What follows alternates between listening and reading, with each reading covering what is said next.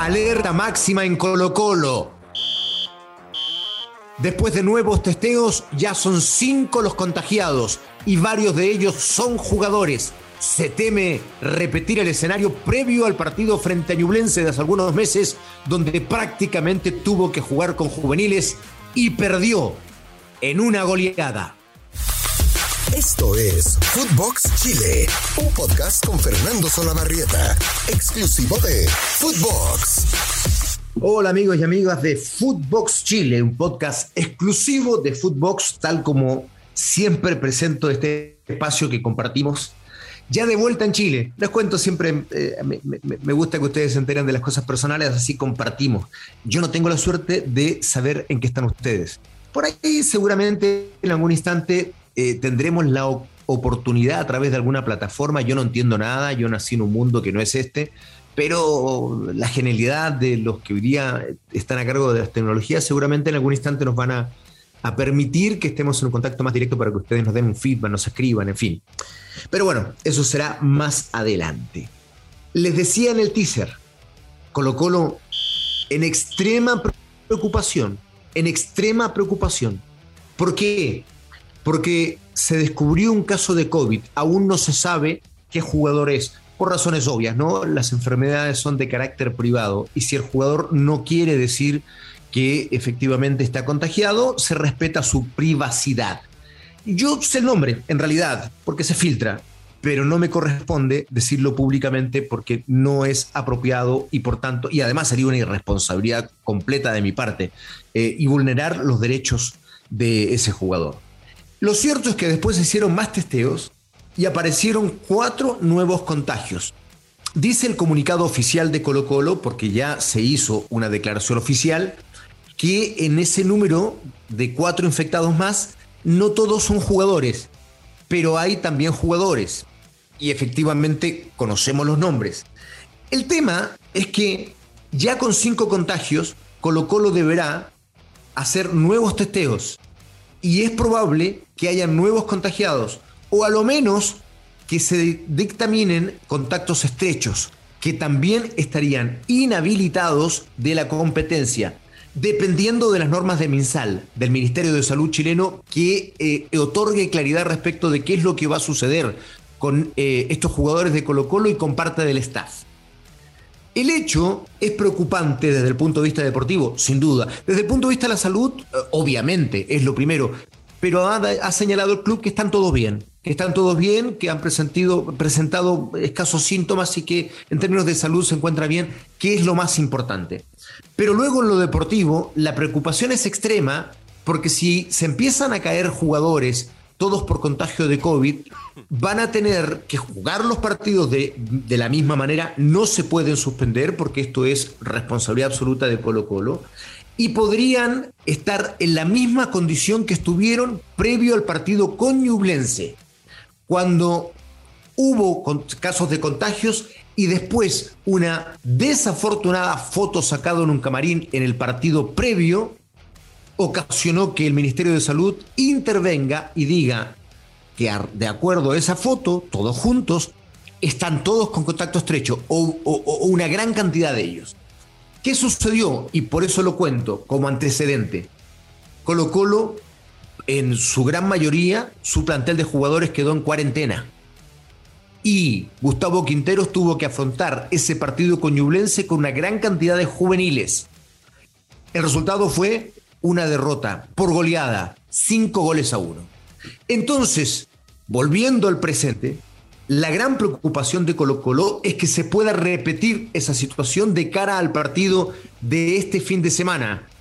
Y de esa manera, toda la alegría que tenía Colo Colo en razón de lo que había sucedido el fin de semana cuando aún le ganó a la Universidad Católica podría verse empañada, porque así como le sacó una gran cantidad de puntos, 5 para ser exactos, 55 contra 50 puntos en la tabla de posiciones, bueno, podría haber complicada esa situación cuando en esta fecha 29 de 34 enfrenten a Audax italiano en calidad de visitante. Y Audax es el tercero en la tabla, o sea, tenía dos compromisos muy bravos contra el segundo, que ya lo, ya lo salvó, le ganó Universidad Católica, pero ahora es frente a Audax, que tiene 45 puntos, que tiene una gran campaña y está tercero en la tabla de posiciones. Por tanto, si eh, esta situación del COVID no se resuelve de la mejor manera posible para Colo Colo, se ve enfrentado a un escenario súper complicado. Em, respecto de las responsabilidades internas, obviamente esto puede ocurrir.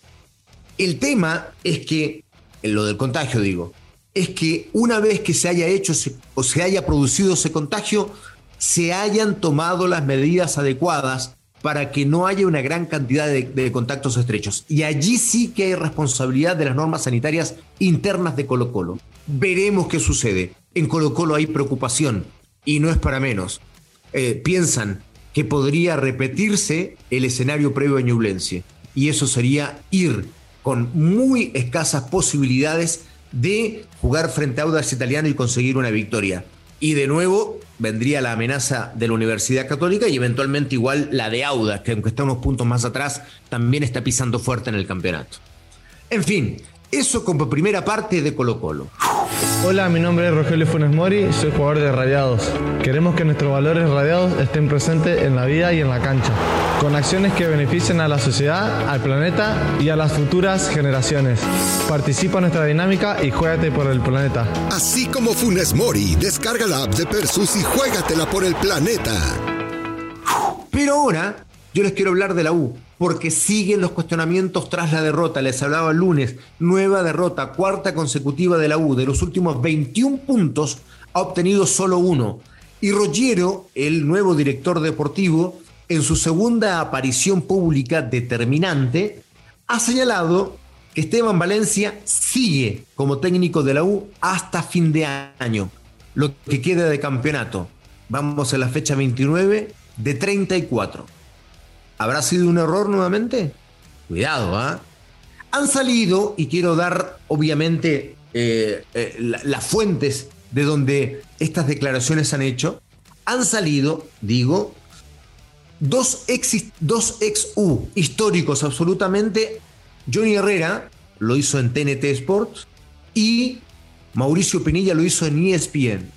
Herrera calificó esto como un verdadero desastre, el presente de la U, un verdadero desastre, y que viene desde hace mucho tiempo. Mauricio Pinilla, en ESPN, señaló que esta situación, que es una verdadera vergüenza, señaló él, se viene arrastrando desde hace muchos años, haciendo alusión al periodo de Carlos Heller, y que en definitiva la única forma de salir de acá es partiendo de cero, incluso dijo, aún descendiendo. Y no quisiera, agregó Mauricio Pinilla, que clasifique copas internacionales, porque eso es seguir parcheando, como lo han hecho en los últimos años. Y lo que necesita la U es partir de absolutamente cero, un nuevo proyecto que le dé sustancia a lo que hoy ocurre en un periodo realmente muy complejo para la Universidad de Chile. Un punto de 21. Realmente lo que sucede en la U es súper preocupante. De hecho, ya está en la tabla de posiciones en la décima ubicación, lejos de copas internacionales. De hecho, quedó a cuatro puntos del que está séptimo, que es Antofagasta con 38. La U tiene 34. Y algunos animó también a señalar, Johnny Herrera y Mauricio Penilla, que cuidado, que para las posiciones del descenso ya no está tan lejos. Curicó Unido marca esa situación con 28 unidades. La U tiene 34. Por ahora, respira tranquila con 6 puntos de luz. Pero si sigue esta mala racha, insisto, un punto de 21, ya nadie sabe qué puede pasar. Presentes, complicados, difíciles, a mitad de semana de Colo Colo y la Universidad de Chile. Y por último, voy a dar alguna situación, a conocer lo que dijo Gustavo Poyet en una emisora, perdóneme, no recuerdo el nombre, me gusta dar siempre a la fuente, pero no recuerdo el nombre, era una, era una radio algo extraña, en fin, del exterior, de, una radio internacional. Y Poyet dijo, yo estuve en la Universidad Católica y conseguí los objetivos que me estaban dando o que me habían pedido. Clasifiqué a la segunda fase de Copa Libertadores, a octavos de final, gané eh, la Supercopa y estaba peleando el título, sumando muchos juveniles que fueron los cuatro objetivos que le pidieron. No estoy tan de acuerdo el equipo jugaba muy mal. El paso a octavo de final lo hizo en el grupo más fácil que haya tenido Universidad Católica en los últimos años. Y la Supercopa, que sí debe ser valorable, es solo un partido. Entonces, la verdad, el equipo nunca funcionó por, con Poyet. Y yo creo que el diagnóstico de Poyet del fútbol chileno fue absolutamente equivocado desde el primer momento. Tanto es así que ahora, en esta eh, declaración que hace en esta entrevista, señala que el fútbol chileno, en una curiosidad, es como la NBA. ¿Cómo es eso? Como la NBA, es muy rápido, con muchos contragolpes, y lo comparaba igual con el fútbol mexicano, por su rapidez, y que había equipos muy largos. Yo creo que en esta última declaración, Poyet demuestra y evidencia por qué le fue tan mal en el fútbol chileno. Porque lo que acaba de señalar explica lo mal que le fue a Poyet y lo que yo diría a estas alturas es cuestionable respecto de su calidad como director técnico. Su paso por Chile fue un paso discreto, mediocre, lleno de incidentes y polémicas además con su staff técnico. Por tanto, eh, me parece que lo de Poyet será simplemente una anécdota y un recuerdo no muy feliz para la gente de la UC, ni tampoco para el fútbol chileno, porque no fue realmente ningún aporte. Me despido de esta manera, queridos amigos. Eh, estaremos pendientes de lo que sucede con Colo Colo en esta semana, con estos casos de COVID, y el viernes nos reencontramos para hablar de esto y para hablar de lo que va a suceder el fin de semana. El campeonato está cada vez mejor. Abrazo grande para todos. Nos encuentran lunes, miércoles y viernes por Footbox Chile, un podcast exclusivo de Footbox. Y también, por supuesto, a través de todas nuestras plataformas. Y si quiere comunicarse con nosotros, acá sí que tenemos vía directa a través de nuestros Instagram. Del Cueto 97, mi maravilloso productor Fede del Cueto, y Ferso Barrieta C, mi Instagram personal. Abrazo grande para todos que sigan teniendo una linda semana. Esto fue Footbox Chile con Fernando Solabarrieta, podcast exclusivo de Footbox.